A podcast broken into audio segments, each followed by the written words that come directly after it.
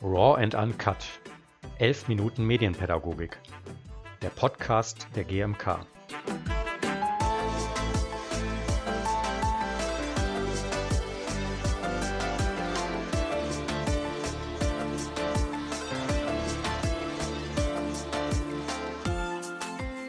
Herzlich willkommen zum 22. Podcast der GMK Raw and Uncut 11 Minuten Medienpädagogik.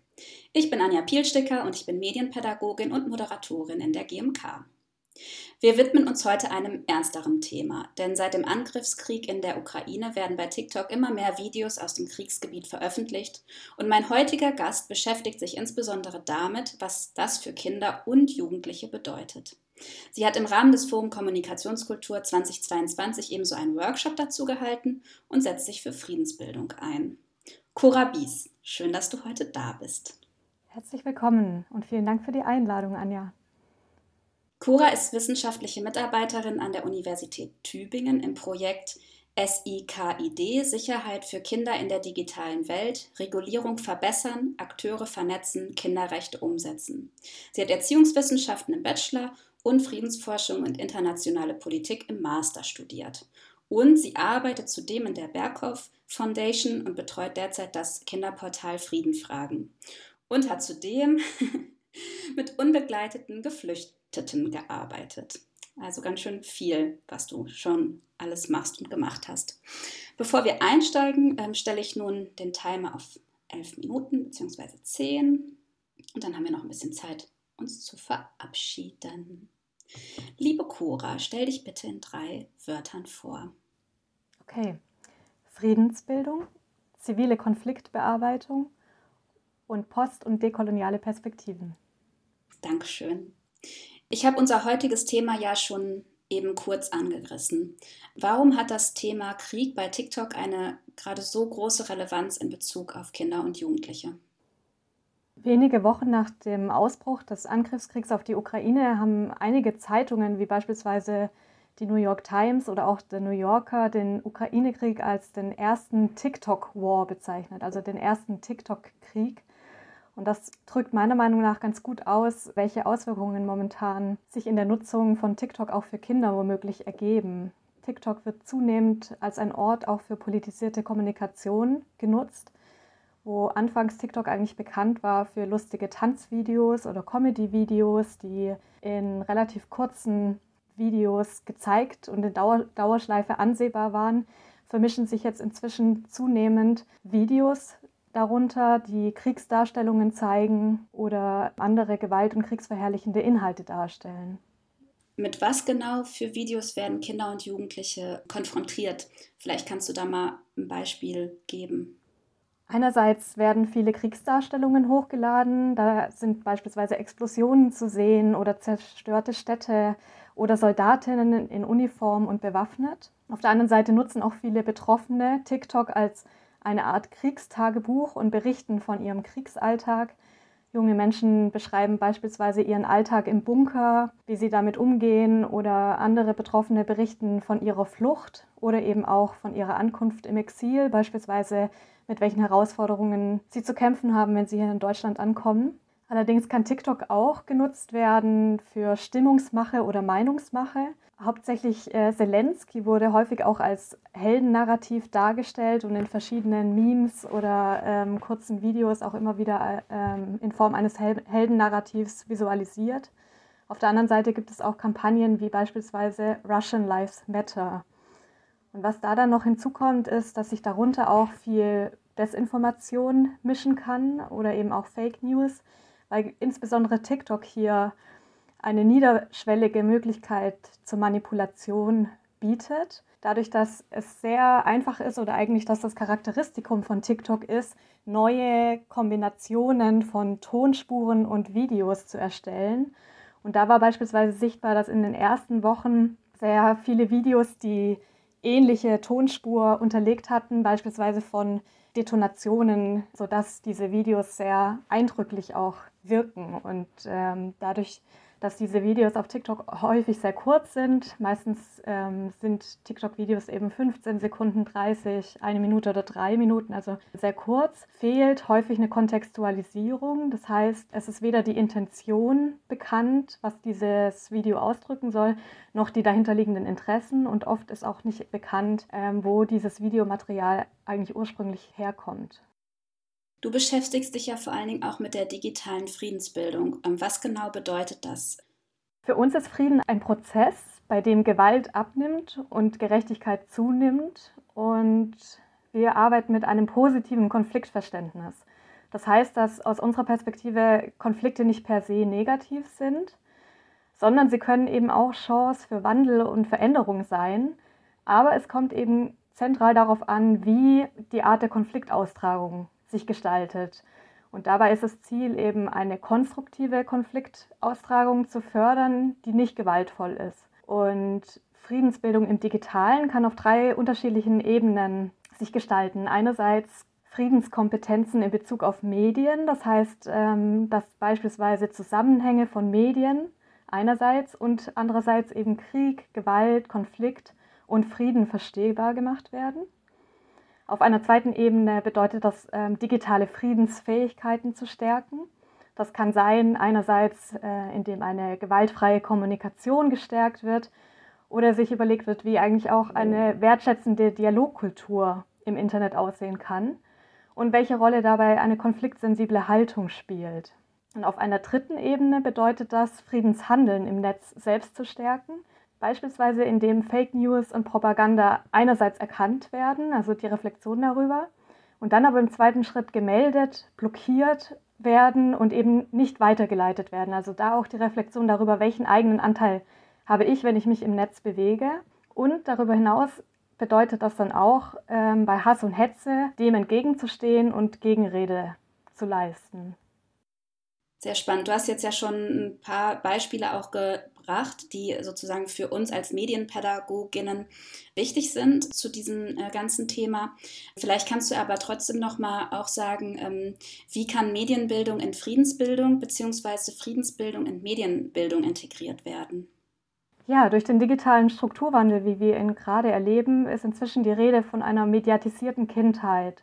Das heißt, wo früher Kinder beispielsweise ausschließlich durch das Fernsehen oder durch das Radio hier in Deutschland vielleicht in Kontakt gekommen sind mit ähm, Darstellungen von Krieg, verändern sich Nähe- und Distanzverhältnisse durch Social Media oder durch die Online-Kommunikation und vor allem durch die eigene Smartphone-Nutzung. Und das kann dazu führen, dass eben die geografische Entfernung gar nicht mehr die reale Entfernung ist, inwieweit Kinder mit Krieg in Kontakt kommen, sondern eben Kriegsdarstellungen sprichwörtlich im eigenen Kinderzimmer präsent sein können. Und in der Hinsicht ist es meiner Meinung nach wichtig, da Synergien zwischen der Medienpädagogik und der Friedensbildung zu stärken, indem geschaut wird, welche Darstellungen erleben Kinder momentan, beispielsweise wenn sie Plattformen nutzen wie TikTok. Und was löst das in ihnen aus? Also einerseits, äh, welche Kriegsängste entstehen dadurch oder welche Sorgen und welche negativen Emotionen entstehen und wie können die adäquat aufgefangen werden, dass es nicht zu Überforderung führt, gerade wenn eben Videos zwischen einem Tanzvideo und einem Comedy-Video ohne Triggerwarnung auftauchen, die dann mitunter vielleicht sehr verstörend wirken können für Kinder, die sie gar nicht richtig angemessen einordnen können. Und sie da abzuholen und mit ihnen ins Gespräch zu gehen, sie sich nicht alleingelassen fühlen und trotzdem die Perspektive darauf, welche eigene Rolle jeder einzelne Mensch auch in der Förderung von Frieden spielen kann, das ist meiner Meinung nach ein großer Schnittpunkt, den die Medienpädagogik und die Friedensbildung gemeinsam bearbeiten können und sollten.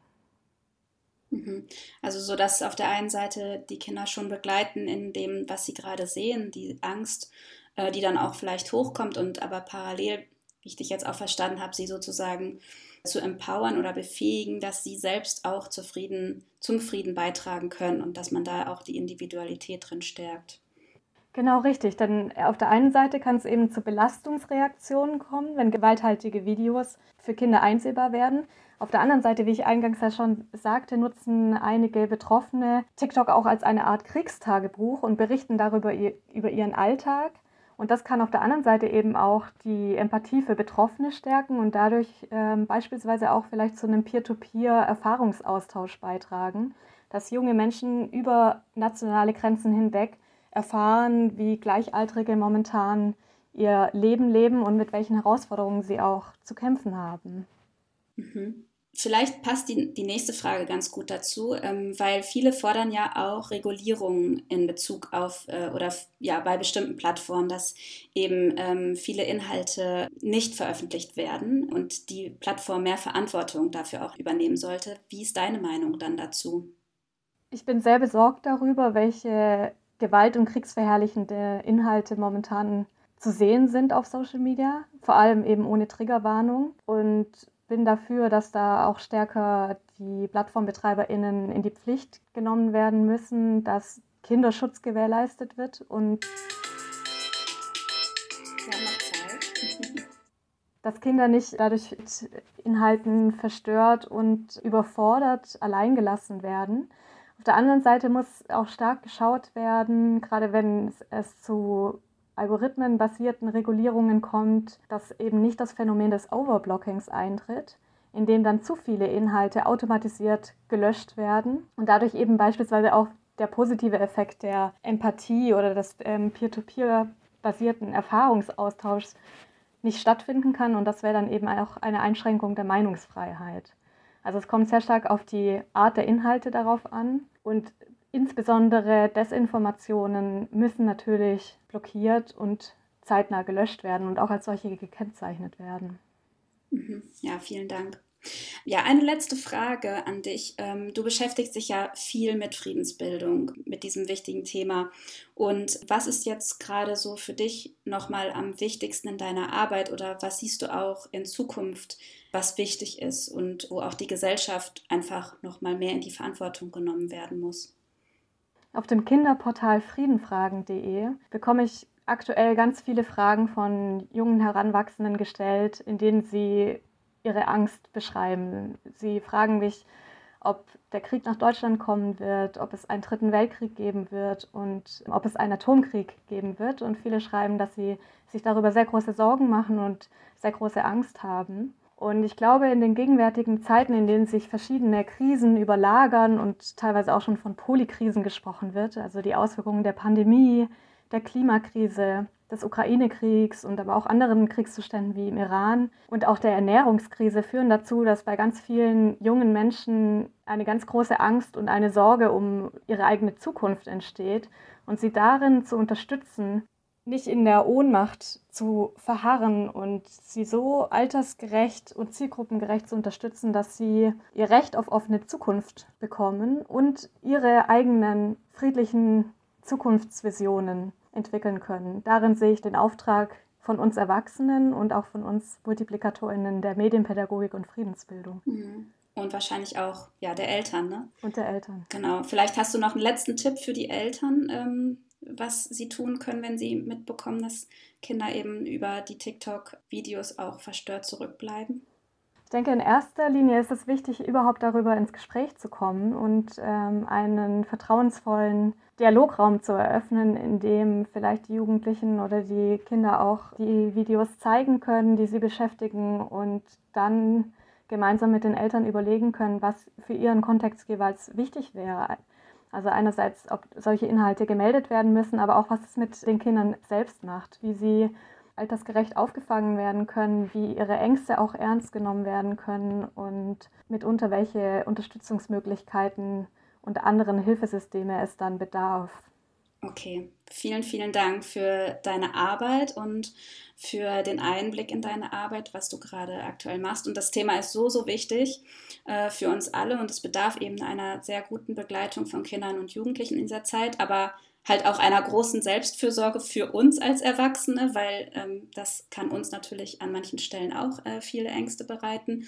Und manchmal dürfen wir uns auch vielleicht einfach daran erinnern, dass es dann wichtig ist, äh, im Gegensatz auch positive Erlebnisse zu schaffen. Und äh, ähm, ich weiß nicht, wie du es eben formuliert hast, aber eben ein Recht auf, du hattest es so. Offene Zukunft ja, ein Recht auf eine Zukunft, äh, das zu leben und das auch mit positiven Erlebnissen einfach zu untermauern. Und die Medienpädagogik kann natürlich einen sehr, sehr guten Beitrag schon dazu leisten, weil wir eben in ganz, ganz vielen Projekten ja Kinder und Jugendliche auch empowern und ihnen eine Stimme geben und ähm, sie dadurch auch sichtbar werden lassen. Vielen Dank, Cora, dass du da warst. Vielen Dank für die Einladung. Für alle, die sich inhaltlich noch mehr mit dem diesjährigen Forum Kommunikationskultur auseinandersetzen wollen, wir haben diverse Materialien online gestellt, also zum einen die Vorträge, ähm, dann aber auch Interviews äh, vom Roten Sofa und später kommen auch noch schriftliche Auswertungen dazu. Also schaut bitte gerne rein unter gmk-net.de und da findet ihr ganz viele Informationen zu dem diesjährigen Forumsthema. Danke, Cora, und bis bald. Dankeschön. Tschüss.